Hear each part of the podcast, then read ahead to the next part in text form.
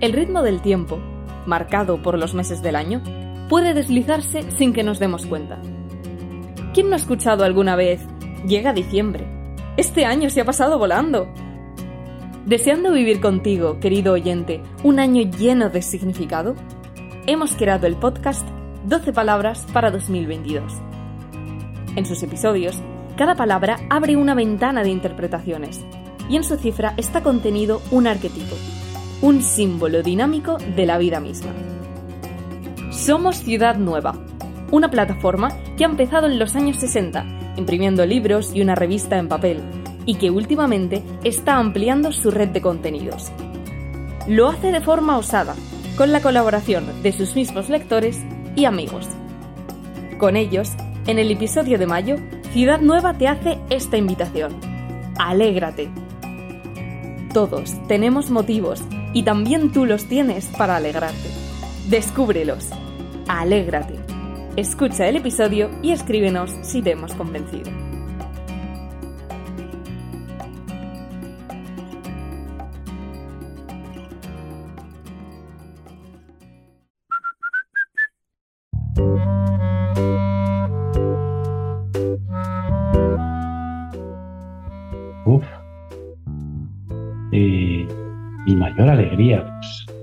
Haber conocido a, a, a mi esposa. Eso ha sido una gran alegría. 12 palabras para 2022. Mayo. Alégrate.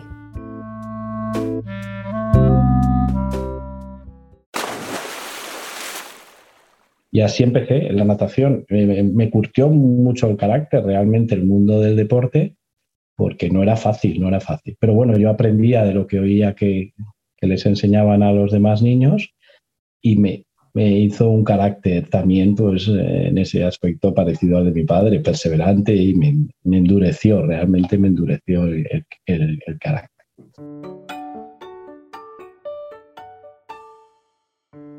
Pues estamos conversando con Eugenio Jiménez con J. Galván, madrileño en Valencia. Entonces, bueno, pues me, dio la polio a los dos años.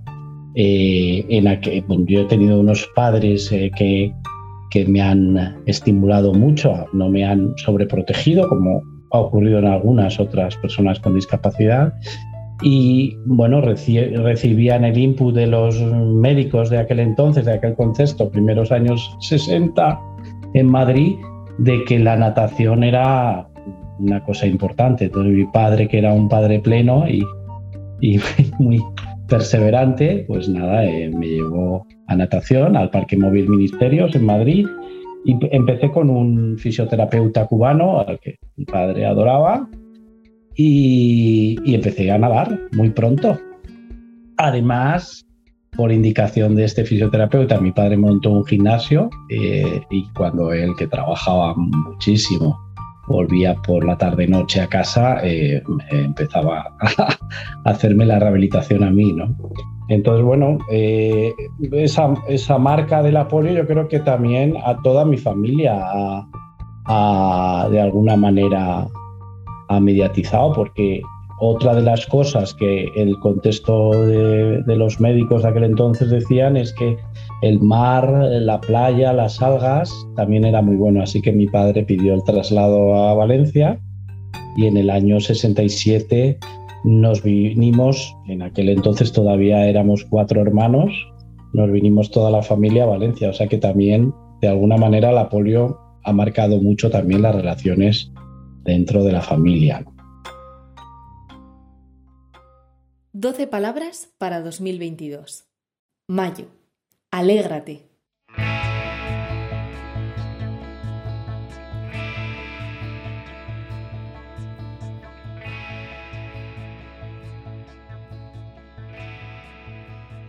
Eh, que justo también cuando conocí el ideal de Kiara, porque fue por esa edad, por los 12 años, eh, me ofrecieron eh, nadar en, lo que hoy llaman natación paralímpica, o sea, con otras personas con discapacidad. O sea, que yo hice un proceso al revés. En vez de la inclusión, hice la exclusión, la, exclusión como un proceso, porque yo estaba en el colegio y en todos los ámbitos de mi vida totalmente integrado.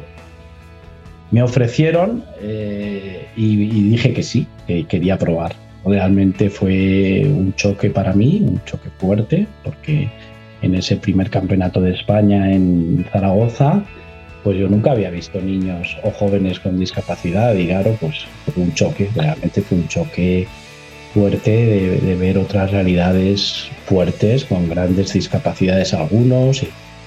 Y, en, mi entorno familiar y en, otros entornos me lo desaconsejaban, pero mi intuición me dijo que sí, que quería seguir allí y fui yo el que con mi familia más me empeñé.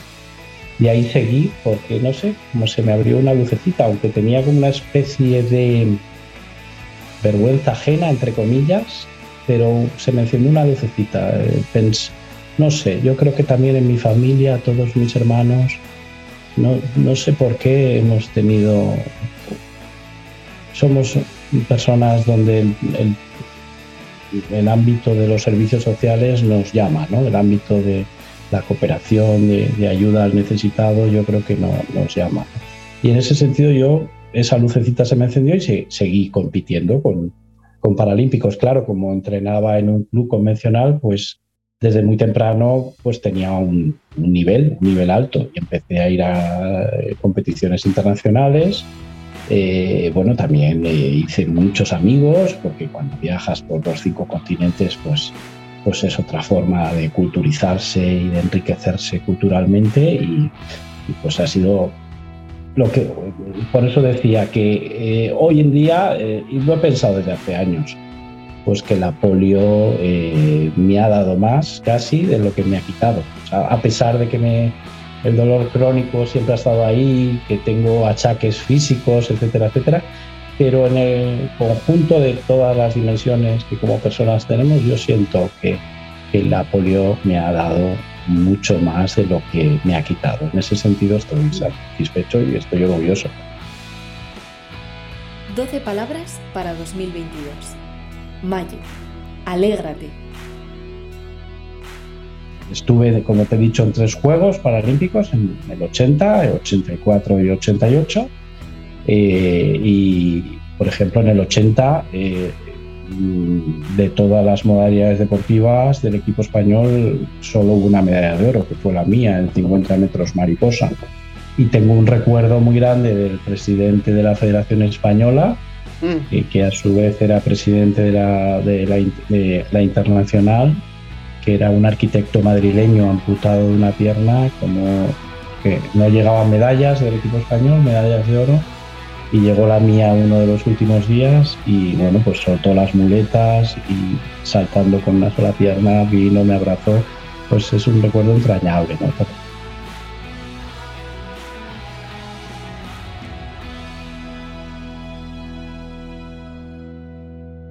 Y luego en el año 84, pues en Estados Unidos, ¿no? te permite también pues toda una serie de ceremonias y de actos sociales muy bonitos y de, y también de mucho reconocimiento. Y en Estados Unidos, eh, pues también hice oro en 100 metros de espalda. Eh, luego vino Seúl, en Seúl ya era un poco más mayor. Los Juegos Paralímpicos de Seúl sí que supuso un pequeño cambio o un gran cambio, porque fue la primera vez que eh, se hacía todo, la, tanto Juegos Olímpicos como Paralímpicos, como las ceremonias de inauguración y clausura, se hacía en las mismas instalaciones y en la misma ciudad y en la misma, con la misma operativa de organización, con lo cual supuso que si la piscina tenía 20.000 asientos, pues te estaban viendo 20.000 personas. Hasta entonces mm, lo normal no era eso, con mucho 5.000 personas. Entonces Seúl fue un cambio de paradigma. Eh, a Seúl llegué ya más mayor y, con otras inquietudes y, bueno, también hice oro en el relevo de 4 por 100 estilos del equipo español. Y ahí me retiré, estuve como dos o tres años eh, centrado en mi trabajo y en mis estudios y me llamó el director general del deporte de aquí, del gobierno valenciano, eh, porque para constituir lo que es hoy la Federación de Deportes Adaptados de la Comunidad Valenciana. eh, mira, no tengo interlocutor, queremos crear esta federación. Era un proyecto muy bonito, yo estaba retirado, pero me pareció interesante y con un grupo de amigos que me animaron, pues dije que sí, que hicimos una comisión gestora y, iniciamos una andadura, mm, éramos jóvenes, con muchos retos, con ganas de comernos el mundo y de crear estructuras que no las había casi. Había mucho vacío de deporte adaptado en, la comunidad valenciana. El gobierno valenciano nos ofreció la gestión de una instalación deportiva eh, y eh, dijimos que sí, que adelante, y, pero con la idea de constituirla como un centro de empleo protegido, es decir, que una parte importante de los trabajadores de esa instalación eh, tuviesen algún tipo de discapacidad, porque he de decir que esta federación nueva incluía toda la tipología de discapacidad, desde ciegos, eh, parálisis cerebral, trasplantados y politrasplantados, discapacidad física, los sordos, en fin, toda la discapacidad. Era muy compleja, eh, tanto la junta directiva, la asamblea, pues en el mundo de la discapacidad, pues eh, parece que a veces cada uno se mira al ombligo y que parece que su necesidad es la más importante de, de la galaxia y entonces el equipo, el objetivo era convencer a todos los todas las personas que componían la federación, todos los deportistas con discapacidad, todos los técnicos, todos los clubes deportivos, eh, que, había que salir de uno mismo, ¿no? que había que no mirarse tanto el ombligo, sino mirar el ombligo del otro y empezar a comprenderlo. Y esa fue mi, mi labor durante 20 años y la labor que creo que transmitía al equipo que me rodeaba. Y desde luego eso lo encadeno a que la lucecita en mi corazón de Kiara Lubick la he tenido siempre desde pequeño. Y eh, eh, con lo cual una asamblea eh, era muy, muy curiosa porque tenías a los ciegos con el braille, a los sordos con la, traductora de lenguaje de signos, la parálisis cerebral con los sistemas de comunicación que tienen ellos. Entonces era muy, muy curiosa esa asamblea que nos planteábamos todo el equipo, el núcleo central era mm, la federación tiene que tener muy claro la pirámide de discapacidad, es decir, nosotros tenemos que intentar poner recursos a quien más lo necesita, a quien tiene una discapacidad más severa. Con lo cual, tanto en el deporte, en las actividades deportivas, como en la inserción sociolaboral, pues de alguna manera hemos hecho experiencias muy bonitas con discapacitados muy severos. Por ejemplo, el informático de la federación es un chico con una parálisis cerebral muy severa que nos ha hecho muchos software, que nos ha hecho muchos programas. Bueno, a lo mejor costaba que cada tres meses o cada dos había que cambiar el teclado porque pues, su incoordinación. Pues, hemos hecho experiencias muy bonitas. Eh, un centro deportivo donde la recepcionista era una ciega total. Una ciega total y eso lo hicimos como un reto. A ver qué pasa entonces, en el control de accesos en esa población, en los primeros días la gente joven se le colaba. Eh, y ella lo detectó porque algún usuario de esa instalación le dijo, oye, se te está colando la gente. Los reunió a todos los jóvenes, les dijo, oye, este es mi puesto de trabajo, si hacéis eso, pues me estáis. Bueno, de alguna manera los convenció y acabaron siendo su guardia pretoriana, hemos hecho experiencias muy, muy bonitas. Por ejemplo, la contable de la federación es una chica que tiene una formación congénita donde solo tiene un miembro, solo tiene un brazo, porque el otro brazo no tiene, piernas no tiene y va en su silla de ruedas eléctricas y es la que lleva la contabilidad. Hay infinidad de experiencias, ¿no? Por ejemplo, pues una chica sorda profunda, que es la que abría una de las instalaciones, un día se le olvidó quitar la alarma, se fue al servicio a hacer sus necesidades y la alarma empezó a pitar y como ella no, no oía, pues la policía apareció. 12 palabras para 2022. Mayo. Alégrate. También me preguntabas, eh, porque siempre la vida es eso, ¿no? Mm. Momentos de oscuridad y los momentos de luz. Entonces yo creo que Anita, eh, mi madre falleció el 16 de enero del 2007. Y Anita llegó a España el 20 de enero del 2007. Entonces tengo muy claro que ese momento de gran dolor, como fue la pérdida de mi madre, previo había sido la pérdida de mi padre, que fue un mazazo, que era un completamente saludable y no se despertó por la mañana. Pero yo creo, y lo digo, y lo estoy convencido que mi madre desde arriba, desde el cielo, me envió a... Y entonces, pues bueno, estos años con Ani, eh, pues no sé, no sé. Además de alegría, porque ella como buena maestra o buena profesora, que a veces hace conductismo conmigo, o sea, como si yo fuese un alumno de infantil suyo, y entonces a mí me divierte porque yo observo, pero pues me hace bromitas cada día, me hace, y entonces pues, pues mi vida, mi vida, es la etapa más bonita de mi vida y te debo decir que me operaron el 19 de noviembre, he tenido dos o tres urgencias, especialmente la última, donde, eh, he tocado, tocado que, que, me iba. O sea, lo he visto claramente que me iba. Ha sido un momento de, de una urgencia terrible que pensé que me, que me iba de este mundo.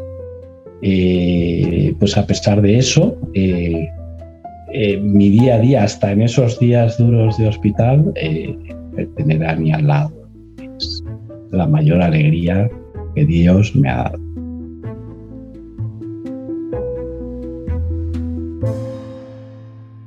12 palabras para 2022. Mayo. Alégrate.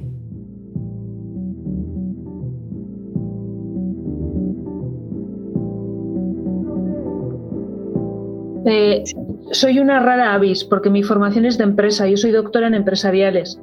Lo que pasa que mi tesis fue sobre temas de liderazgo y enseguida, en, cuando, en cuanto pues, acabé la carrera y, entré en la universidad, me empecé a formar en temas de ética, soy profesora de ética, y en temas de, pues eso, del elemento humano en las organizaciones, en las empresas, temas de desarrollo. 12 palabras para 2022. Mayo. Alégrate. Estamos conversando con la profesora Arancha Barrondo.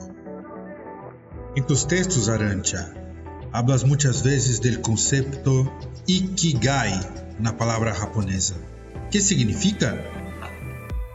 Eh, ikigai es una palabra japonesa y eh, pues no hay una traducción exacta, ¿no? Pasa mucho con determinados términos en, lenguas que no son la tuya, pues que, es difícil hacer una traslación. Pero se podría decir que es la razón por la que me levanto cada mañana, ¿no? Aquello que, me, da, que me da sentido, aquello que, me anima pues, a levantarme y a, y afrontar con alegría pues, lo que me venga, sea bueno o malo. ¿Y cómo descubre uno su Ikigai? Esto pasa por un ejercicio muy fuerte de, introspección, por un, ejercicio de realmente conectar contigo mismo. Yo creo que es difícil encontrar tu Kigai si no eres una persona que reflexiona, que piensa, que se para y, que se hace preguntas. ¿no? Yo creo que el tema de las preguntas es, es vital. O sea, si vas por la vida sin hacerte preguntas o evitando las preguntas, pues es difícil. Imposible.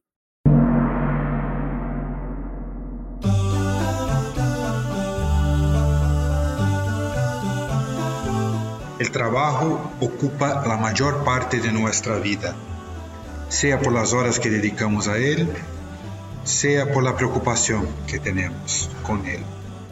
Nos estamos dejando esclavizarnos por el trabajo trabajar toda tu vida en un, en un entorno, o sea, que no te satisface, que no te gusta. Yo por eso eh, con los alumnos y alumnas cuando trabajamos el tema de la profesión, por ejemplo, ¿no? muchos dicen, no, ya, pero es que hay que trabajar y tal.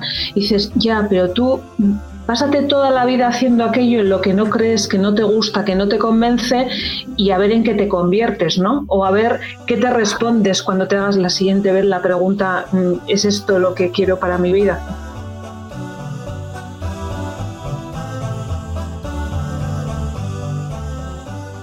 12 palabras para 2022.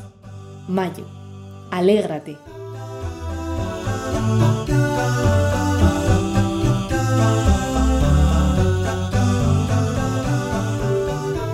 Hay un mito de una alegria que é quando eu tendré isso, serei feliz e estarei finalmente alegre. E ele que ganha não é isto, não? No, el Ikigai es algo cotidiano y algo que te va acompañando en el, en el día a día, ¿no? Y yo creo que una clave importante es que no se trata de algo, primero, no se trata de una meta, o sea, no es encuentras tu Ikigai y ya está, porque de hecho el Ikigai puede ir cambiando eh, a lo largo de la, de la vida, ¿no? Pues porque a veces las circunstancias cambian o incluso tú mismo descubres facetas nuevas tuyas que te hacen pues tirar, tirar por otro lado, ¿no? Pero no se, no se trata de cosas, de cosas grandes, ¿no? Porque eh, podríamos asemejarlo un poco al concepto de felicidad. ¿no? A veces pensamos que la felicidad es una meta, es algo gigante y luego realmente si miramos y si analizamos nuestra vida, pues la felicidad está llena de cosas pequeñitas que, nos dan satisfacción. ¿no? Yo, por ejemplo, en mi caso, pues una de las mayores, eh, uno de los mayores placeres que hay para mí es el primer helado que me como en, en, una primavera o en un verano. Mm. Dices, ¿es una cosa pequeña? Sí, pero a mí me gusta y lo disfruto y lo disfruto como, pues porque me centro en el aquí y en el ahora, ¿no? O sea, es eso a lo que dedico mi atención y ahí pongo pues eh, ese disfrutar, ¿no? Ah, primero, es que la alegría hay que compartirla, porque si no la compartes, realmente probablemente no es alegría, ¿no? Porque puede ser orgullo, puede ser satisfacción, pero yo creo que la verdadera alegría es, es, es compartida, ¿no? Y en este tema de, del Ikigai, ¿no? De encontrar ese punto en el que, se, en el que confluyen lo que me gusta, lo que el mundo necesita, eh, aquello por lo que me pueden pagar, aquello que se me da bien, eh, pues eso también es muy bonito, o yo creo que es muy importante hacerlo en diálogo. ¿Por qué?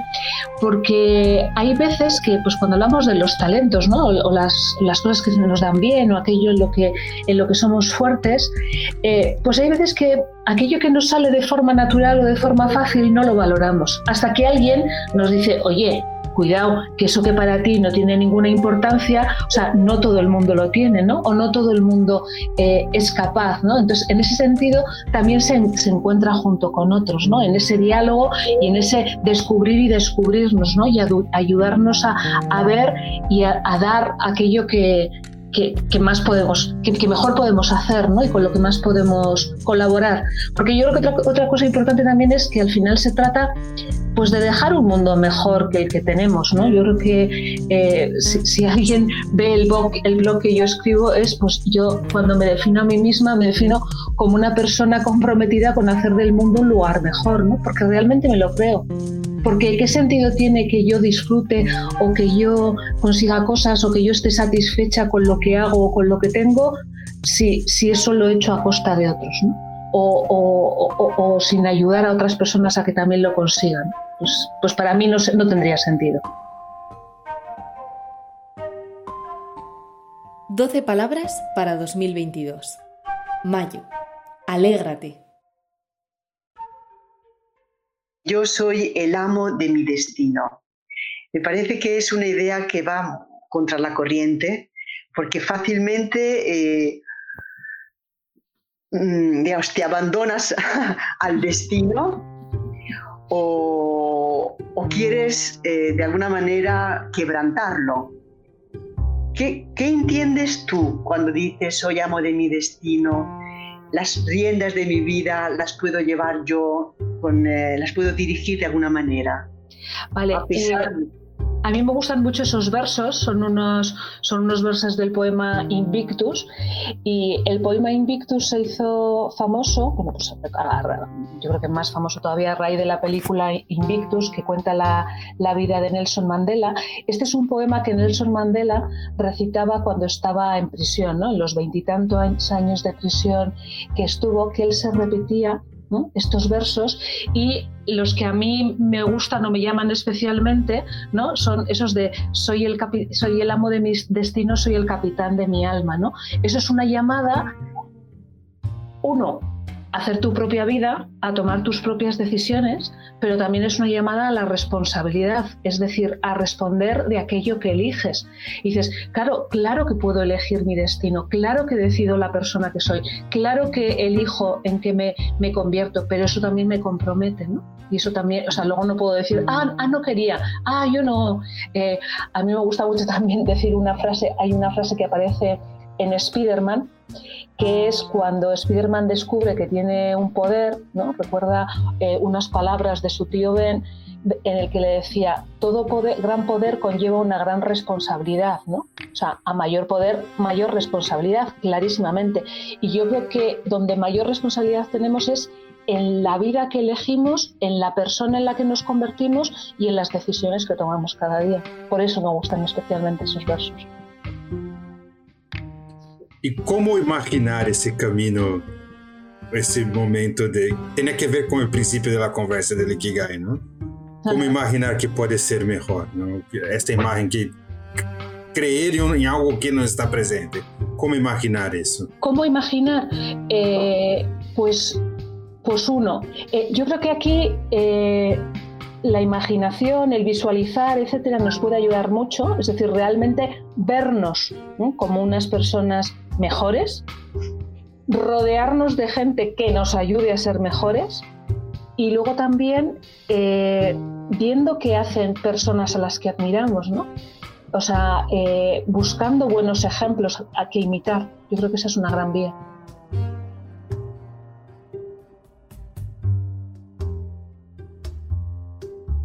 12 palabras para 2022. Mayo. Alégrate.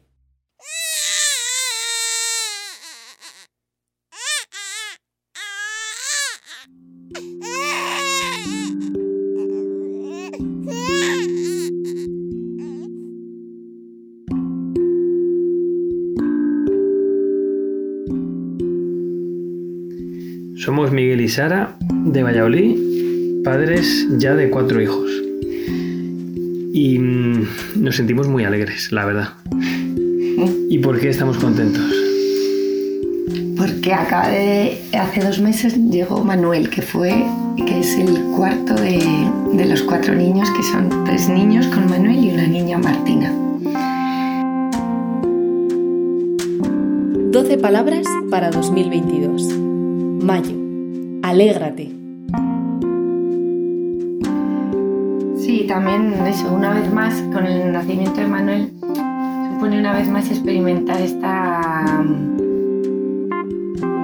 felicidad que te da el regalo de la vida, ¿no? Lo que es el milagro de la vida, desde el principio que supimos que estaba embarazada hasta, hasta que nace, hasta que eso ves esta nueva vida que, que va creciendo con todas las incertidumbres que trae también el embarazo, el niño, las posibles eh, complicaciones, pero, pero siempre con, con, esa felicidad de que una nueva vida mm, llega, ¿no? Se abre camino. Y nosotros, en cierto modo, eh, somos eh, conductores de esta vida o somos ayudamos a que esta vida se pueda llevar a cabo, pero que al final es, es un milagro y es muy bonito. También eso, el ver como Manuel, que es un bebé muy pequeño, que es un bebé que requiere, vamos, que reclama, que necesita mucho cariño, todos los cuidados y el cariño, al mismo tiempo él, su llegada, ha generado en nosotros, en sus hermanos, pues una inmensa felicidad, una inmensa ternura, ganas de, disfrutarle, de cuidarle, de crecer juntos, ¿no? Con los hermanos, para nosotros ha sido muy especial también ver cómo esa riqueza suma a los otros tres, ¿no? No es que es ni mejor ni peor, suma a los otros tres y, y ver cómo también sus hermanos se han sentido súper alegres de que llegara, o sea, con ganas de cuidarle, de quererle, de lo que era un poco, un poco desconocido para ellos, cómo sería cuando llegue Manuel, en cuanto le han visto, en cuanto han estado con él, las ganas de enseñarle los juguetes, de cambiarle el pañal, de verle, de sonreírle, de, de saber que está ahí. Entonces yo creo que es también ese feedback que va y que viene de mm, el cariño y la felicidad que genera en la familia eso, el crecer, el sumar, el estar todos juntos.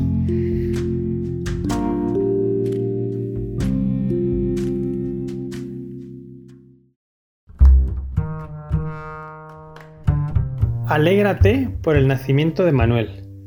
Pues yo estoy muy alegre por el nacimiento de Manuel porque es muy mono y por que queremos mucho.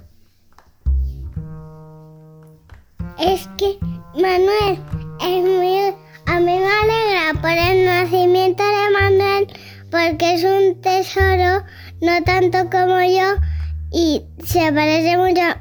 se ha apagado. Y también eh, eh, va, de que más va a aprender es de mí. Y es muy guapo. Pues a mí el nacimiento de Manuel pues ha sido una bendición a la pues a la familia que como fuimos todos, pero Manuel también especialmente lo fue también. Y me alegro de mucho que esté aquí entre nosotros porque él también pues va a ser uno como nosotros de mayor y así va creciendo la familia. ¿Queréis decir algo más? Martina. Eh, yo pues que también le quiero mucho porque siempre, porque ha sido un, un logro porque no esperábamos que naciera ahora y eso, que me ha, que me ha hecho mucho ilusión. Muy bien. ¿Y tú, Juan? ¿Quieres decir algo? Sí. ¿Qué más? Es que, es que Manuel es que tenemos que beber un, tenemos que tener un bebé que se llama Manuel, porque es que Manuel significa don de Dios. Y yo me llamo Juan porque es que eso significa, ah, no, eh, perdona, Manuel significa Dios con nosotros y Juan significa don de Dios. Y por eso tenemos un hermanito tan hermoso y tesoro y bonito que se llama Manuel. Muy bien. Y tú, Mateo, parece que está ensayado, pero es espontáneo, ¿eh? A ver, Mateo, ¿y quieres terminar? Eh, pues que también me entran ganas de enseñarle pues cosas y que aprenda mucho. Y nada más. Y le queremos mucho. Los hermanitos son Mateo, el mayor, de 11, Martina, la segunda de 6, que va a cumplir 7 ahora, Juan, el tercero de 5 y el pequeño Manuel de 2 meses. Doce palabras para 2022. Mayo. Alégrate. De hecho, es un camino que hacemos en familia, no exento de dificultades, porque al final, pues lo que decía Sara, incertidumbre de que todo irá bien, de que el niño estará bien, de que seguiremos creciendo como familia juntos y que al final con cada paso que vamos superando es un motivo de alegría extra, es como de ir alcanzando poco a poco una, cima, un, un, objetivo. Em, y no sé, ahí también tratamos de implicar a los hermanos, por ejemplo, el nombre de Manuel lo eligieron ellos y, fue divertido cuando lo hicieron porque al final se metieron a deliberar en la habitación, eligieron un nombre entre una lista acotada y, fue divertido también, ¿no? Fue como ese compartir esa alegría de ese proyecto común con ellos. Y también porque mm, eh, para nosotros es una, yo también siento que es una alegría muy grande porque Manuel otra vez nos hace redescubrir, en cierto modo, la grandeza de la familia, ¿no? de los hijos, de, estar juntos, de mm, ese sacar, esta llegada de nuevo miembro, vuelve a sacar lo mejor de todos, ¿no? Lo mejor de todos que intenta sacarlo con un trabajo de a veces vencer el cansancio, de que no has descansado bien, eh, el hermanito más pequeño, aunque empieza a tener a veces un poquito de celos, luego siempre intenta estar con él, cuidarle, cantarle. Eh, es lo que he dicho antes, los otros hermanos también intentan cuidarle, ponerle música, que esté bien. Entonces genera estas ganas de, quererse, ¿no? De, amar, de que una persona, de amar a otra persona para que se encuentre bien, para que se encuentre querida, para que se encuentre cuidada. Y. Mm, y es una cosa que siempre hemos experimentado, que los hijos también, además de ser una riqueza enorme y del valor enorme que tiene su vida, eso te ayudan a aprender a sacar lo mejor de ti, a, aprender a, a querer de forma gratuita, que no es de forma gratuita y sin ningún tipo de interés, y que al final es un amor que te, te viene devuelto en multiplicado por 100. De hecho, Manuel, como los hermanos, es una esponja y al final aprende todo, lo bueno y lo malo. y es, una experiencia verlo el, cuando le haces las carantoñas para que sonría, como él al final empieza un poco a sonreír, ¿no? Como que eh, hace un poco el, reflejo de la, de la sonrisa. 12 palabras para 2022. Mayo. Alégrate. Manuel, cantamos. Un barquito de cáscara de nuez adornado con velas de papel se hizo hoy a la mar para lejos llevar gotitas. Claro, tú también cantas. Cargadas de miel. ¡Ay! Un mosquito sin miedo va en él, muy seguro de ser buen timonel y subiendo y bajando las olas. ¿Sí? El barquito ya se fue. Navegar sin temor en el mar es lo mejor. No hay razón de ponerse a temblar. Y si viene negra tempestad, reír, cantad y remad. Navegar sin temor. en el mar es lo mejor. Y si el cielo está muy azul, el barquito va contento por los mares lejanos del sur.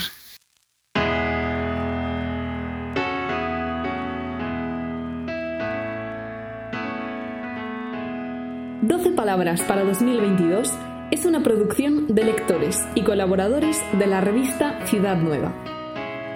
El episodio de este mes ha sido realizado por Ani Gómez, Victoria Gómez, Daniel Cano, Miguel Bringas y José Luis Bonfim. Las lecturas han sido narradas por Covadonga Sánchez. Agradecimientos muy especiales a Aranza Hernaiz, Sara Miranda, Miguel Bringas e hijos y a Eugenio Jiménez. La música corre a cargo de Blue Dot Sessions y Epidemic Sound. Ciudad Nueva es una editorial que, inspirada en la espiritualidad de la unidad, difunde una cultura vinculada al diálogo, el respeto y la inclusión, y sugiere una mirada positiva y esperanzada de los acontecimientos del mundo y de la persona. El director de la revista es Javier Rubio. La redacción, secretaría y coordinación del podcast corren a cargo de Victoria Gómez.